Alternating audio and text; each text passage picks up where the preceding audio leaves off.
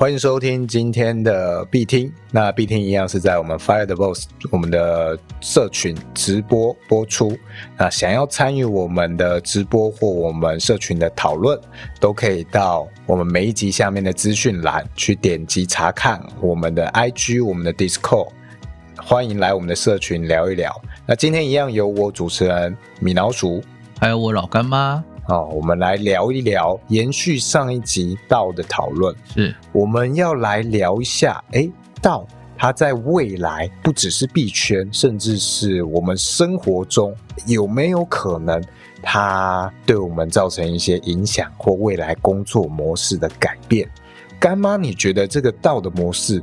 在未来生活，也许会先出现什么样的改变呢？我觉得以商业上来讲，会出现更多跨国去合作出来的一些商品，哦，会影响我们生活。我们可能会看到，哎，这一个商品它是一个道组织开发的，那这个道是来自于可能有台湾、马来西亚，然后可能欧洲、美国、英国之类的一起开发的某一个东西。那这个时候就它就会变成是有点出圈嘛，哦，并不是只在原本的区块链上运作，它真的有到现实社会中用这种模式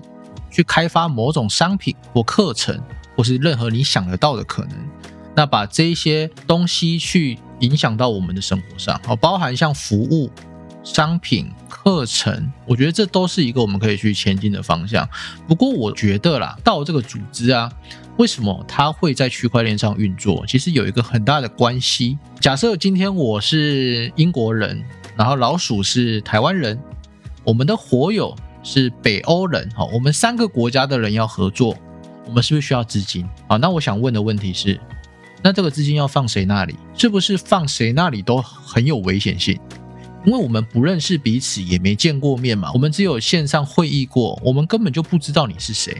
那这个时候钱？放在某个人身上，都是对这个道非常危险的事情，或者对你个人作为投资人、生意人、合伙人都是非常危险的。那怎么办？所以为什么这是现在大多数的道都在区块链上运作的原因？因为这一些合伙人，他们把这个道的资金一起丢在这个智能合约的上面。那如果投票提案通过了，我们使用多签钱包。多签钱包指的意思是说，像我现在在英国。我要去偷这笔钱嘛？我去转这个账。那如果我今天使用单签钱包的话，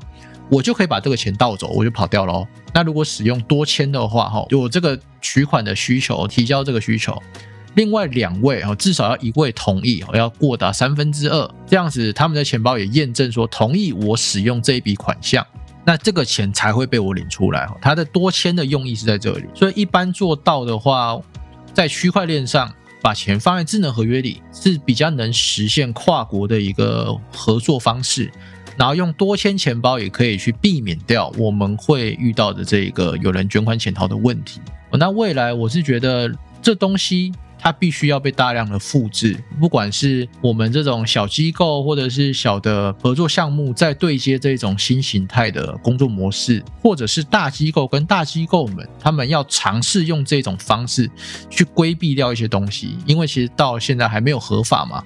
他的资金到底归谁管？他要不要缴税？哦，这些东西都是一个未知数，是现在是一个灰色地带。那如果有大机构跟大机构匿名去产生一个道，那那可能是会是他们实验的一个地方。那如果有把这个地圈起来，其实会有不错的一个报酬率啦。这边我额外再讲一下哈，我今天在我的线动有发一个，就是一群人在二零一四年的时候。成立了一个道，而这个道运作到现在也过了八年嘛。那他们现在这个道啊，他们发行这个治理代币、稳定代币啊，就是代 DAI 这个币，它这个代币每天的交易量有两亿美元哦。哦，那你看他们每天交易量的分润，DeFi 上的分润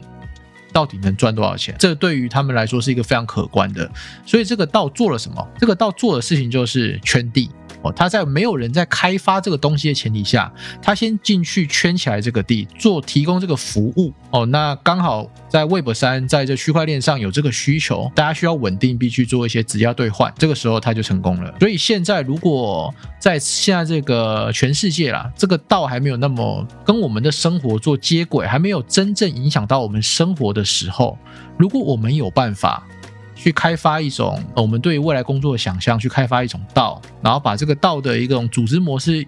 运作在我们现实生活中，或许你就会成为那个领域先把地圈起来的那个人。这是我对于道以及它是怎么去影响我们生活的一个看法。那我想问一下老鼠，如果是你啊，你觉得未来的工作模式跟道要结合的话，它会遇到什么困难？呃，首先我们会遇到刚刚讲的圈地的问题，所以我们看到一些现在经营很大、很成功的一些道，像是你刚刚讲的这个 DAI。他们的组织这么大规模，你现在要去做一样的事情就不容易了，因为你要跟他竞争，这块饼被他吃下来，因为他最早去做。那我们现在要去做，我们就只能细化，逐渐去找到自己的这个蓝海，比较没有人竞争，还没有人去做的，比较有可能它是一个更小一点的市场。但因为相对于现实世界来说，币圈毕竟刚发展没有多久，这一块很多东西才发展几年而已，或者今年啊、去年才开始爆红，所以还有很多东西你还有非常大的市场机会可以去做。但是你越晚进来，你能够做的市场规模一定就越小啊，甚至有可能最终它会几年之后就走到这种地区型的、地区化的，例如我们这个。县市的或者我们这个区的等级都有可能，对哦，所以这个有时间时效性是大家要注意的。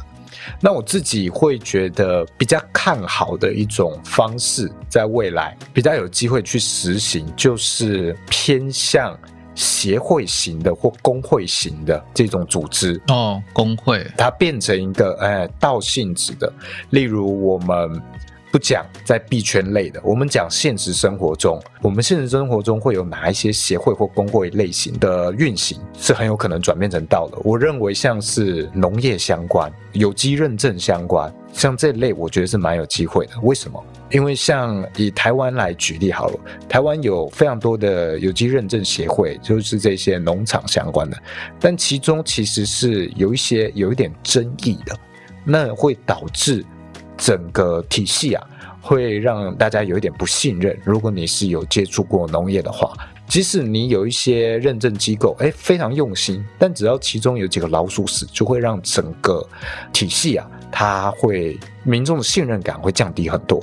那这个有点算是过去这种大家去做各自的机构，各自去依照一个数据化去符合需求时候。会形成的的一种困境，它没有办法真的去满足消费者对于一个品质的想象。最早的年代可能是，哎，政府自己去做一个认证，政府去核可这些东西是高品质。然后第二个阶段可能就会变成，哎，民间有自己的组织，可以去依照一些数据标准去为大家做把关。但是大家的要求越来越高啦。你认为的高品质的农业或者是青菜天然等级，跟我想象的可能不一样。这种时候，我们会希望民众自身可以参与到这个里面，你自己去亲眼去见证、亲眼去验证。这种时候。这一种道性质的治理组织，哎，也许就会是一个更透明化的参与。你让所有你这个机构，假设你今天就是一个有机农业、天然农业产品的道组织，那你是所有的群体成员在经营这个组织，那你用群体的这个资金哦，国库资金去聘请这些稽核人员。那平常所有的成员来检视大家对于这些稽核人员对于农场的检视状况和稽核状况，甚至是对这些农场你有什么样的一个标准，大家要去讨论，究竟我们这个社群追求的天然是到什么程度？我们要去检视，甚至这些人平常他搞不好没事就会去偷看一下，检视一下，然后这是我们社群的资产嘛？社群的资产就是我的资产。呃，也许这些农场在交付验证费的时候，所有社群的成员就可以去做分润，这个就是一种到挪用到现实生活中的一种情境，在未来是蛮有机会去发生的哦。甚至我觉得他这样透过整个组织运行跟制度的透明化，所有的成员也会更有自发性，亲自去参与整个验证。这样的话，对于品质的监控，我们生产产品的监控是更放心一点，因为不是那么集权，人家悄悄摸摸的去做，更透明化。我觉得这是一个不错的方向，给大家做参考。觉得刚刚听到很多很很多无限的可能呢。这边有没有农夫在的？对啊，就是因为我们过去啦，嗯，过去就是会很厌恶一件事情，那个有机认证到底是你说了算，还是大家认可？哦？有一个标准，还是说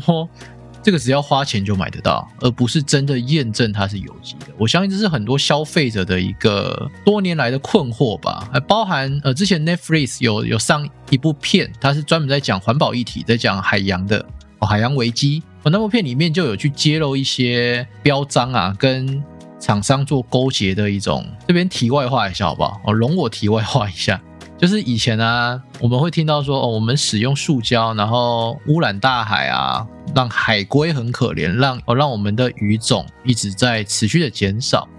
但是在那部片里面告诉我们的是什么？告诉我们的是，超过百分之九十以上的鱼类灭绝事件。全部都是因为商业捕鱼而造成的。哦，他去采访了一些事情，他发现就是这些商业捕鱼的，基本上跟那一些哦有机验证哦那种环保验证标章的有挂钩。也就是说，有一个公司哦，他帮这一家商业捕鱼的公司去做环保，然后去护鱼的认证，然后卖你这一个，那他的商品就可以卖比较贵嘛。他卖比较贵的钱，他就分润给那一个给予标章的标章公司，给他分润，这样就变成是标章公司也赚钱，那商业捕鱼的人也赚钱，他也不会被冠上一个哦，我是屠杀大海的一个屠夫哦，因为我是有什么，我有验证哦，我是一个海洋环保者哦，但其实根本就不是这个样子。所以我觉得这个是我们作为消费者，在这个市场里面，在每天买菜的市场里，我们必须要认知到的这个困惑的地方啦，就是你是以政府的、以自有的呃公司行号发行的这一个标章，真的值得我们信任吗？那如果今天有一个很公平的、自治的、大家有自发力的一个道的组织去做这一个刚刚呃老鼠讲到这种农产品的验证的话，或许它的透明化。因为道要报账嘛，哈，它的收支啊，它的每个金流什么全部都很清楚，哦，你就可以看得到这个道到底有没有在黑钱，这是第一个。第二个就是它的公平模式也是过程，你只要成为这个道友，你都可以去看到他们是怎么去验证，怎么去发行，怎么去批准说这个商品是有符合规准的。哦，这个过程我觉得是会比现在很多的东西都来的透明化，这是它的优势。但是我的认为是这个东西，我们刚才讲这个东西可以上吗？但是这种已经牵扯到可能政府或者是一些公司行号的利益的时候，他或许会遇到很多我们现在没办法了解到的法律上的问题。哦，你可能会被追杀，就是可能在法律上灰色地带嘛。那你可能会遇到一些奇形怪状的问题，会有人来找你的。简单来讲是这个样子。所以呃，如果我们是作为自己的上班族，我们或许可以不要朝这种比较大规模的地方去做，我们可以去找比较小型的异业合作，或者是同业合作。可以，例如你是健身健身房的，或者例如你是别的这种企业文化的，可以跟别的领域的人，或是同领域的人一起合作，去达成某些共识，一起去做这个道。但是不一定要是以刚刚提到这种标章的方式，我会觉得它比较有危险性一点。标章是一种我对于未来的期许啊，自己在这里面看到这些东西，基本上只要有标准的东西，可以立出规章、标准、规范的东西，就有方法可以去绕开。所以，到我觉得它是一个机会，把更多的人、一般民众或对这个领域有兴趣的民众都拉进来，你一起来参这一个浑水。大家一起把这件事变得更透明，那有机会让这个事情能够更被大家审视，嗯，更公开透明的去检视。那。当然，你接触到了很多人的利益，这非常的困难，推行非常困难。也许你在一些小国家哦，你 可能会喜欢用一些独特的制度去吸引其他国家的投资，像可能呃萨尔瓦多，他就哇，每一个东西都要开始到，然后政府组织都要开始到的时候，哦，那之后 也许是呃有可能。但在一个你国家已经非常成熟、政府体制非常成熟的状态，你要去做这样的尝试是非常多阻碍的。除非你一开始就能够登天，你直接获得比所有这些机构啊都要更大量的资源，你就变成了一个龙头的时候，你比较有机会做出改变，不然是蛮困难的一件事情。刚刚讲到你在你生活周遭的一些生意，也许你就可以做这样的道了。例如，你可能是早餐店业者，你要做一个早餐道，大家全台湾的早餐店业者，你集合起来，大家试着去推动早餐文化，甚至是推往国外哦。你要到国外各处，像珍珠奶茶一样，你要外销我们的早餐文化，哦，去各国卖。蛋饼像墨西哥推销他们的这个 taco 的文化一样，哦去推出去，我觉得这都是一种机会，它就是一种联盟的概念，大家把这个同时会有一个更好去做利益分配或者是投票的制度，它就是一个工具啦。老实讲。对，所以所以这个东西，我们可以先从我们的生活周遭去做起了。那如果未来你有更多的资源的时候，不妨可以去挑战一下公权力。对啊，我们也不要那么不用每个人都那么的野心庞大啊。也许像过去 Facebook 蛮流行的是地区性的社团嘛。哦，我是中立人，哦，我是桃园人，哦，我是什么什么人那种地区性的社团。也许他就可以发一个地区性的道，那由地区来做一个自治的组织啊，为了这个社群，为了这个呃社区去做努力去运行，然后所有的持有者可以去检视他们这些领导人、社群的治理者他们做事的成效，大家一起去为这个社区共好哦，试着去拉拢更多的资源。这都是一种方式啊，是哦，它就是一个新形态的社群文化，你可以去利用的工具。哎，那老鼠，你觉得我们 Fire Boss 这一个未来目标是做到吗？那你你觉得我们这一个道啊，有没有办法复制在其他的领域，或者是其他的 however 生活上可以被实现？呃，这样的话。我现在回头看我们这几个月的发展，因为很多东西其实是我们也没有预料到的变化，或者是成长的方向啊。是，那我现在回头看，我觉得我们几步走对的点是，一开始走得很慢，我们走得很精准，就只挑选非常有共鸣跟认同感的人进来，不针对这些我们目标之外的人做行销。这是什么意思？就是我们一开始在宣传我们的理念啊、我们的想法跟我们想要创造的愿景的时候，描述的非常非常明确。那你真的有兴趣的人，非常高度共鸣的人才会参与进来。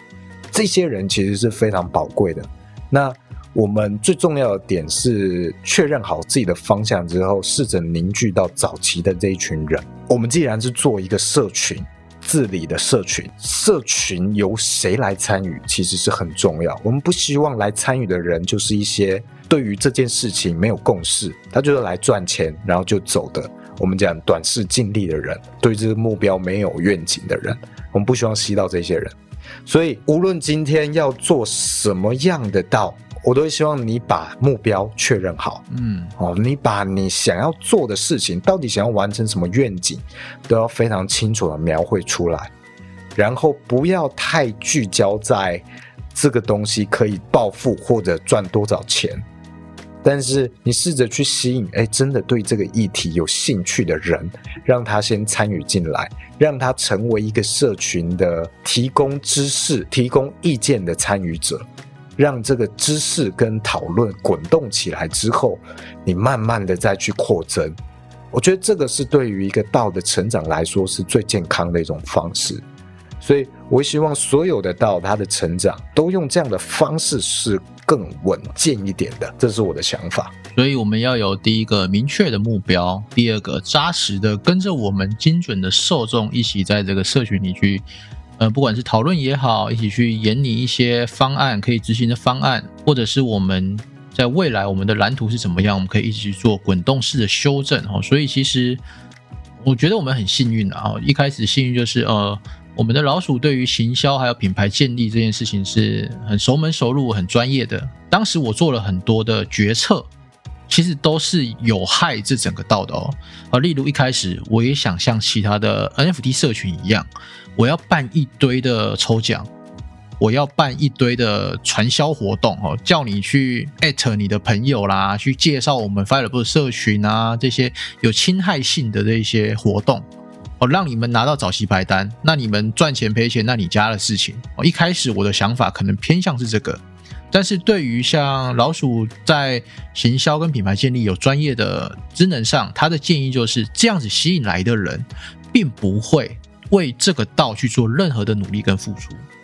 因为他便宜进场，他只想要干嘛？赚钱出场。因为价格而来的人，他并不是因为被我们的社群理念而吸引过来的人。这个时候就会对我们这个道是个危害哦。所以，我们回到刚刚的议题上，我们要让一个道走得长远、走得稳健，最大的一个我觉得起始的一个动能，就是我们在早期的时候，能不能吸引一群跟我们志同道合的朋友。在这个群体里面做这样子的共斗啦，就是一起去打拼奋斗哈，这是我们一起的事，所以会看到我们现在 Fire Boss 哈，我们为了我们的国库，为了我们的投资方案，每天也是绞尽脑汁，大家也是。我提我的案子，然后你提出一些疑点，好，换你提你的案子，换我提出一些疑点，那最后我们就会去完善这件事情，让我们的国库有一个具体的前进方向。哦，这个我觉得是得来不易的哈，因为前面一开始我的策略是错的，因为老鼠的行销拯救了这个策略，那这个策略得以吸引到现在的听众以及我们在参与的每一位火友，或者是持有我们 NFT 的每一位火友。因为你们的参与，我们一起讨论，把大家的整体的知识量能提高。那我们未来在做这个道的时候，我相信它的难度会比我原本提的那个方案会来的简单很多了。因为我们是一群有共识的、有志同道合的人，所以如果未来大家不管你是在自己的生意上要找伙伴，或者是你想要做什么样的一个生意、怎么样的一个社群、怎么样的一个道，我要记得就是第一步哦，你的 TAG、你的 tag 要很精准，你要知道你要吸引谁，你要知道你的目标是什么。你要知道你要立下的一个社群宗旨是什么。有了这三个东西之后，我相信慢慢的走，你会找到一些志同道合的伙伴。这是我的看法。那像刚刚干妈讲说，哎，他原本那个广发白单、到处曝光的方法是错的。老实讲，我觉得也不一定算错，因为当初一月那个时候，就是几乎所有社群都是这样做哦。一月你真的是随便这样子套这个模式出去，它就是可以做的成功。但那个时期很可能已经没有办法复制了。只是我自己刚好做生意的模式，就是喜欢这样子稳扎稳打去聚焦在价值这方面。那我试着去说服干妈，朝向这样的方面去走，试着去把我们共同的利益放在长远这个社群的共识产出，把这件事情当成了是最大的利益。那诶。刚好也很幸运，我们整个团队是能够理解这样的利益的，所以我之前才会讲说，哎，一个团体和群体其实最重要的是对于利益的共识。这种时候有共识的话，哎，那其他的细节都比较好去处理。所以最重要的是，你如果今天是要创造的话，你除了要有这些愿景啊什么，那你们要把你们的共同利益绑在一起。你们要朝向这个共同利益跟这个愿景去前进，一起努力。那怎么样去找到这一群人就很重要。你要花蛮多时间去研究，不要太找一堆滥竽充数的人来哦。那个时期在医院你能够做的成功一个社群，但在未来很有可能已经没有办法复制了哦。你没有办法用那样的流量去冲起一个具有强烈共识性的社群了，那已经没有办法了。所以应该都要照着这样的方式走，比较有机会成功。没错，这个是我的想法啦。是，那我们现在来跟我们的观众来练习一下哈。如果是你想要做得到，你想要做什么样的道，可以给我们个领域好不好？或者一个比较具体的，大家呃许愿一下，你们自己有没有什么许愿一下未来想要做的社群，然后去中心化的组织，我们都可以来集思广益一下哈。道就是要交流，道就是要互相的讨论所有可行方案，或许啊，或许我们的听众或者是我们的火友在这一次的讨论中，呃，启发了你，未来你要做某个道，哎，那有可能你未来就是那个道先圈地的那个人哦，嗯，这是非常非常有可能的。对啊，哎，如果像刚刚我讲的这种地区自治型的到成功，那其实就区长或者是地区的议员，就等于用这个组织就可以取代嘞，就是组织里面的领导人啦，对不对？说他直接当主要领导人这样。对啊，就是这个组织去票选每一次的可能区代表，OK，或者是区的意见发声人、管理人。那它某种程度上就取代了这个政府机构，是啊，有人讲体育协会，这是 他们也不一定要变道。这些协会如果被我们常常去诟病，不知道它到底内容到底是怎么样去运行的时候，也许他们可以加入一点这种想法就好了。我们不用它变成道，它只要更透明化一点，也许它就可以有很大的改变。没错。我们现在以我们要做我们的个人领域啦，或者是我们的职业哦，去做一个练习哈。就是如果你是呃有什么职业或者你想做什么生意啊，你可以在留言区告诉我们，我们一起来做这练习。好像那个 Type 零零零他问园艺、水根、树艺之类的啊，有没有办法做？跟娜娜的花有点类似吧？那我们试着把花跟这些园跟水艺放在一起，好不好？啊，有点像是我们把它算成是家庭农业，家庭农业。我我会觉得把它放在比较偏向美感的地方。我我脑袋已经想到一些企划了，是这个道可以做的哈。美感社区，台湾美感足迹，类似这种东西哦。那这个社区到底要干嘛呢？哦，如果是我来做，我的宗旨可能就是我要美化台湾的各个角落，大大小小角落，不管是市区还是偏乡，这是我想做的事情。所以我会吸引的人就是你会花艺的，你是花艺师的哦，也来；你是水跟园艺的也来，全部都来，全部给我过来，我们一起来美化台湾的一个呃乡村文化或者是乡村的一些美感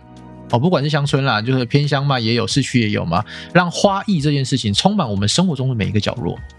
哦，这是我想做的事。那我会怎么做？哦，就是我们宗旨是这个嘛，那我们就具体要怎么执行？哦，有人会水跟有人会园艺，有人会花艺师，那我们就可以互助合作啊。我跟你去批你种出来的东西，那你提供我嘛，我们去某个地方做这个计划，那我们赚的钱我们彼此来分啊，这不是就是一个办法吗？哦，首先彼此之间的技术和知识一定是可以交流的，对，这是一个协会组织态最基本最基本大家可以获得的好处。这是一点，对，所以照这个前提，我们有知识的一个交流哦。你做你的，你是花艺师哦，也会因因为这个社群，你知道说哦，原来园艺水根它是这样子去做的。那你是园艺跟水根的，你也可以去想哦，那要怎么运用在你原本的生意上哦？因为你跟花艺师做了合作，你知道花艺相关的一个知识、设计知识之后，他是不是有办法去美化你的园艺设计，或者是你的水根可能会变成怎么样之类的，或是你的树艺这些。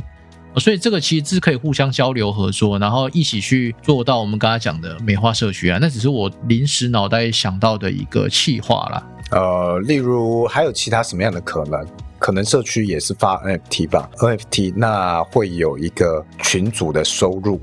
也许可以去办一些活动之类的，然后让大家一起去参加。哦，也许它是一个比较偏向地区型的花艺园艺组织。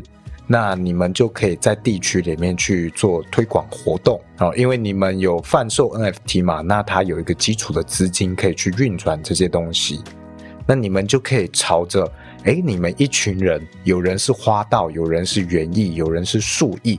那你们一起都是为在这个社区里面，试着要把在这个社区里面园艺呀、花道这一块的饼做大。哦，你们不是彼此之间竞争的人哦，因为真正有机会接触到这些你们的技巧、技术的专业的人，也许都还没有被开发。整个社区是待开发，所以你们是一起要把这块饼做大。哦，你们是同事的关系，只要今天你们在这个同样一个道的社区，未来你同样也可以跟诶其他地区这样子园艺相关的道，你们去做合作。再继续把这块饼做得更大哦，也许有一个桃园市等级的的联展活动而这也是可以的。哦，那它最后好像会朝向一个方向走，诶，我想到两个方向啦。第一个是可能是你会代表台湾，可能是台湾某个花艺道、美感计划道的这种台湾花艺美感计划的道，让台湾都变得一堆花花草草，非常漂亮。第二个就是你们可以把这些你们做出来的产品，不管是 NFT 募资，或者是你们设计的这些花艺，它去运输到国际市场也是有可能性的啊。所以其实这整个市场是非常大的。如果你愿意去做，呃，你也有能力把这件事做起来的话，我觉得会是一个我看得见的东西啦。跟生活中还有对未来的工作模式想象，我觉得是一个非常看得见的东西，而不是嗯单纯的就画大饼没办法实现。对，我觉得最简单最简单给大家一个想象，这东西到底是什么？这个 DAO 到底是什么东西？你就把以前想象的那些协会。你要加入的工会，也许你以前要每个月去或每年缴一个会费的东西哦，例如花艺协会哦，我不知道有没有这样的东西，园艺协会，或者是早餐店有一个蛋饼协会之类的东西，哎，你要加入才可以获得一些某一些资源，但里面可能不是很透明，你就只能当成一个资源的接受者。人家有给你资源，就感恩他，感恩师傅。但是他没有给你，你也没有办法去反映什么，因为你就只是一个付钱的小角色。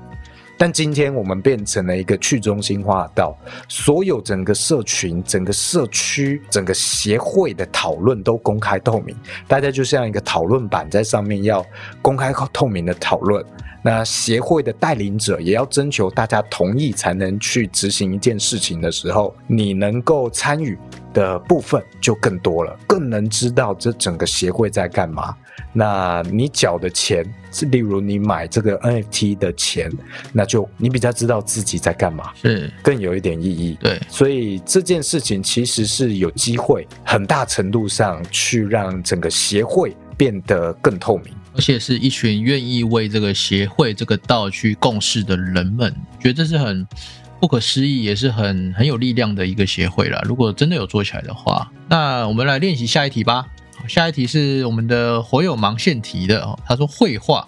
绘画要怎么做到呢？绘画，我想看看。嗯，首先我们因为今天你找了绘画的一群人来，也许大家都是画画的人才。但也许你有机会可以找到律师，哎，你有机会找到经纪人，那是不是你这整个协会就变成了一间很完整的经纪公司体系了？啊，有人可以能为这个协会里面提供法律啊、IP、智慧财产权相关的意见，那所有人都可以去经由呃社区演你的一套公式，然后试着让你的插画、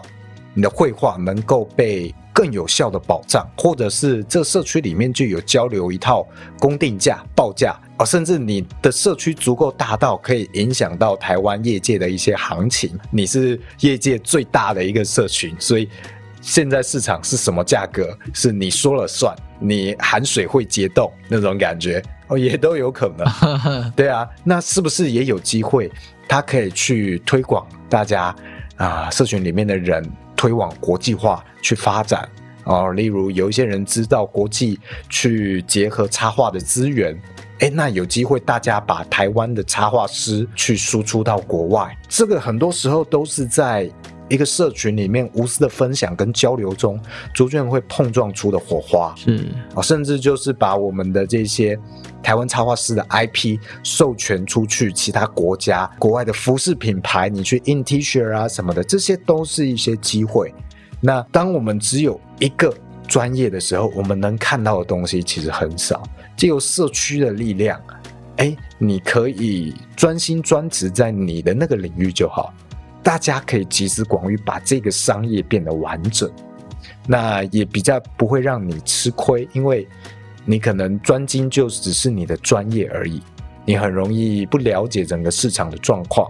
哦，甚至我就是想当一个画师、绘师，我不想要处理那些接案子、社交，这也是一个方式。你让这个社群的其他群友擅长这些东西的人，你去完成，你可以专心专注在你自己的领域，这些都是它的可能性。你是说专注在自己的电绘板上吗？呃之类的，像那个双儿他也有提哦，让你的平面画动起来的动画师，哎，这是不是也是一种可能性？例如，今天社群里面有一些人是专门画平面的，甚至有一些人是专门画这个纸绘的，他不是电绘，他是这个一般现实生活中的美术材料，哎，彼此之间都能交流。然后也有一些人是动画师，搞不好他就擅长让你们这些东西动起来哦，甚至是里面有一些摄影师，他擅长就是把你们的纸本的画画。转化成数位资产，甚至把它转化成 NFT，让你们去做贩售，都是一种可能性啊。嗯，都是一种你经由社群大家去交流之后可以去发挥的可能性。那我再具体一点去举一些例子好了哈，因为我像我自己知道，呃，身边有几个朋友好了会画画的，啊，有些是律师，有些是医师，哦，还有有些是工程师。像有一个 IG 很有名的，就是爱丽丝绘画账吧，这个他原本是足科的工程师。哦，他后来跑去做画画了。哦，所以如果你的道里面是一群台湾的一些，不管是有名还是没有名、不知名的画师，大家的资源都不一样，大家会的原本的领域也都不一样。哦，这时候例如啊，例如我今天要跟医师要怎么做这种结合，可以吗？我们可以出一个这个道的绘本啊。这个绘本专门是来干嘛的？这个要回到我设计的一个我的社群宗旨。假设现在我的社群宗旨是用台湾的绘画去。美化每一位台湾人的内心。哦，假设这是我的宗旨好了，用绘画去美化每一位台湾人的内心。哦，那要怎么美化呢？我跟我的我们的医师合作，他有心理心理学的专长，那我是不是可以画一本绘本，请他去设计这个文字？哦，让这本绘本是有那种智商的效果，有去抚育人心的效果。这样子是不是我我这个协会可以借由这个绘本去抚慰到一些需要帮助的一些台湾人？这就是一个我觉得很棒的一个目目标了。那我们也或许也可以说，这个赚的钱可能三十趴，我们拿来捐赠给一些什么协会啊？不，不管是什么绘画协会，还是一些心理学疾病相关的一些协会，是例如什么自闭症儿学会啊，或者是雅斯伯格类类似这一种哦，你可以捐钱嘛？那你或许可以吸引更多人加入你们，因为你们在做好事。因为我们的目标是什么？用我们的绘画去影响每一位台湾人，去美化每一位台湾人的心，而让这整个社会的关怀网是被建立起来的。再例如另外一个哦，你的这个绘画道里面有工程师，是不是你们可以发行一个联合策展的一个 NFT 项目？哦，每张卡都是一之一。呃，假设你你募集了一百位的绘师好了。这一百位会师一起发一张一百项目的哦，这个项目只有一百张的一个 NFT，那每一个作者是不是你们的作品都可以被看见，而且是国际的哦？那因为 NFT 是国际型的嘛，所以你们的 NFT 在国际市场内可以被看见，这是我觉得可以操作的地方了。所以只要你的道里面有不同的领域的人才做不同的结合的时候，我们这个道可以做的事情真的真的非常多。对，那重点其实就是我刚刚提的，大家。的共同利益要一致。今天我们讲这些东西都不是一个慈善协会，大家不会因为单纯的交朋友去提供他自己这么多的专业知识，然后花这么多时间为你服务、为社群服务。大家都是有某种程度上的利益分配，他觉得做这件事情可以为整个社群去赚取到更多的利益，那同时他也可以享受到这个利益。这就是一种无限赛局的思考了。我们去作为一个利他的角色，我们一起去壮大群体的利益。那同时，光是这个群体的利益增长之后，我分配到的利益就足够让我觉得够好了。那大家都有这样一个想法的时候，这个社群的成长就会很快。但如果你没有办法去凝聚到这样，找到这样一个共同利益的平衡点的话，这社群很容易就会大家觉得，哎，怎么好像都要我去做慈善哦，要去为社群贡献的感觉，那很快这个社群就会死掉。所以你初期的规划，怎么去分配这样的利益，是一件很重要的事情。对，所以可以推荐大家去看这本书《无限赛局》，其实里面谈论到很多的一个企业管理的方式，我觉得就是在讲现在的道。我们不妨去读读看这本书哦，把里面的一些想法去转化为实践力哈。如果未来你有想要去做任何的道，这本书里面会提供你很多具体的方向，让你的社群的路走的可以平顺一点，然后那你的目标可以放得更远一点，不会是短视经历的。如果你是短视经历创立的道，我相信吸引来的人短视经历哈，这个道真的走不远。我们就希望这个东西是长久的嘛，是一个。尽管你走了，也会有人进来哦，因为它没有领导人，它是一个大家互助的一个地方哦。这真的是一本好书啦。这边菲比有问到产业链，像农产品、矿产之类的东西，上游、中游、下游啊，怎么样去做？我认为，当我们变成一个道之后，很容易有一些中间商会消失，因为道它有一种直接性，等于未来是直接这个道。在为最终的零售消费者服务，它有很很有可能一些中间商会消失。如果今天有听到这一集的，你能够认可这样的趋势的话，如果是中间商性质的人，你要开始转型了，你要预判一下这个未来的趋势，是你要知道有这样的状况。因为当你看一个上游，无论是农产品好了，还是制造业之类的东西。他组织了这样一个工会，里面一定会有零售相关的人才啊，一定会有这些销售相关的人才可以去直接对接，对接到零售消费者，甚至这整个协会它就可以成立一个电商了。这种时候，我为什么还要中间商，还要批发商？